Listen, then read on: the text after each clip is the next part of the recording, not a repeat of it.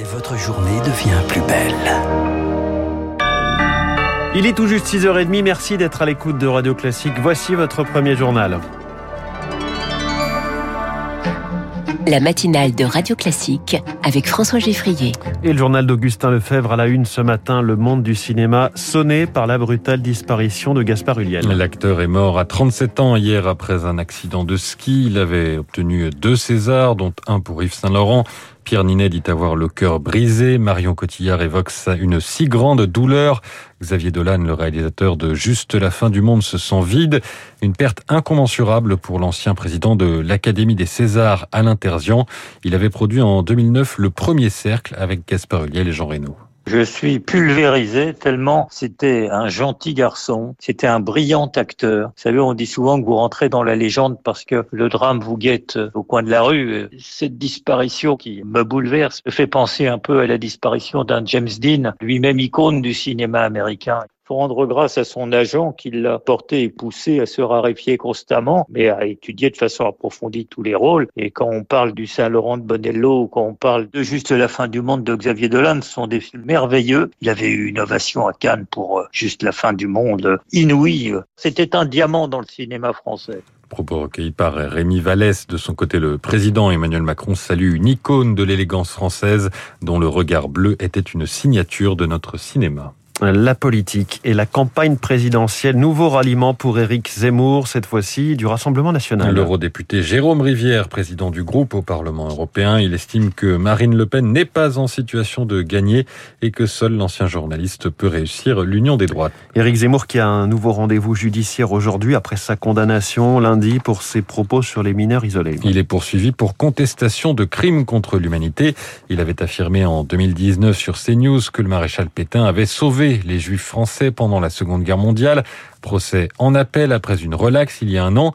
Cette déclaration avait fait bondir les historiens. Elle ne repose sur aucun fait établi par la recherche. Parmi eux, Laurent Joly, appelé à témoigner au premier procès. Le chercheur du CNRS vient de publier chez Grasset La falsification de l'histoire, Éric Zemmour, l'extrême droite, Vichy et les Juifs.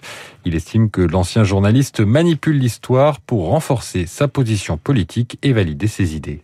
Si vous imposez l'idée que Pétain, De Gaulle ont protégé les Français et euh, ont défendu la France avec leurs armes différentes, le bouclier dans le cas de Pétain, le glaive, l'épée dans le cas de De Gaulle, vous pouvez contribuer à faciliter ce rapprochement entre la droite et l'extrême droite. Puis il y a aussi, je pense, une volonté de banaliser le passé de Vichy pour rendre acceptable des politiques d'exception pour protéger certaines catégories, en sacrifier d'autres.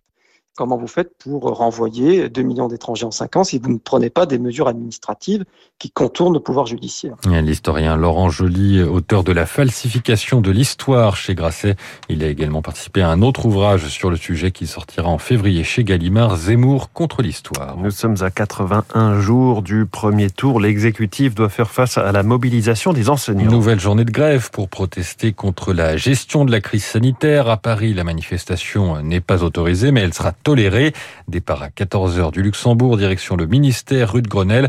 Après une forte participation la semaine dernière, les syndicats s'attendent à ce qu'il y ait moins de grévistes, sachant qu'une autre journée de grève est prévue dans une semaine.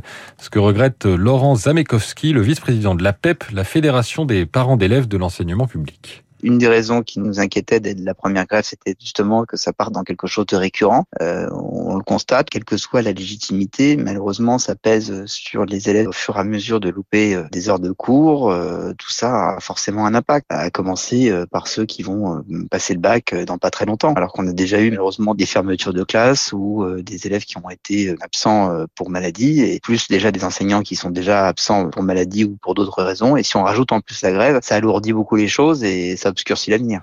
Propos recueillis par Azaïs Perronin. La situation euh, dans les écoles qui sera sur la table d'un nouveau conseil de défense sanitaire ce matin à l'Elysée.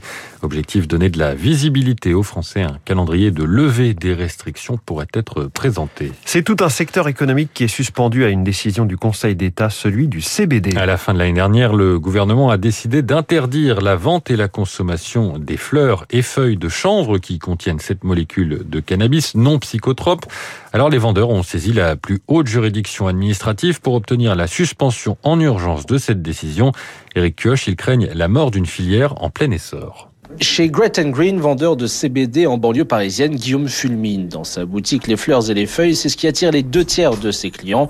Alors renoncer à les vendre serait une catastrophe. Si la fleur doit être interdite, on devra certainement réduire les équipes jusqu'où? Ben, J'espère que pas jusqu'à la fermeture. C'est un risque en effet avec lequel on s'endort et on se réveille ces temps-ci. Le gouvernement invoque l'incitation au tabagisme pour motiver sa décision. En effet, les fleurs et feuilles sont souvent consommées mélangées à du tabac, un argument qui ne tient pas selon Guillaume. Il craint que cela pousse ses clients à revenir au cannabis traditionnel. Il y a eu juste après l'annonce des effets d'achat de gros. Je pense qu'il y a une, une vraie inquiétude d'une certaine population de retomber dans les travers dont ils étaient sortis grâce au CBD. Depuis l'autorisation de la vente de CBD il y a deux ans, le nombre de boutiques a explosé, 2000 désormais en France, pour un chiffre d'affaires de 600 millions d'euros.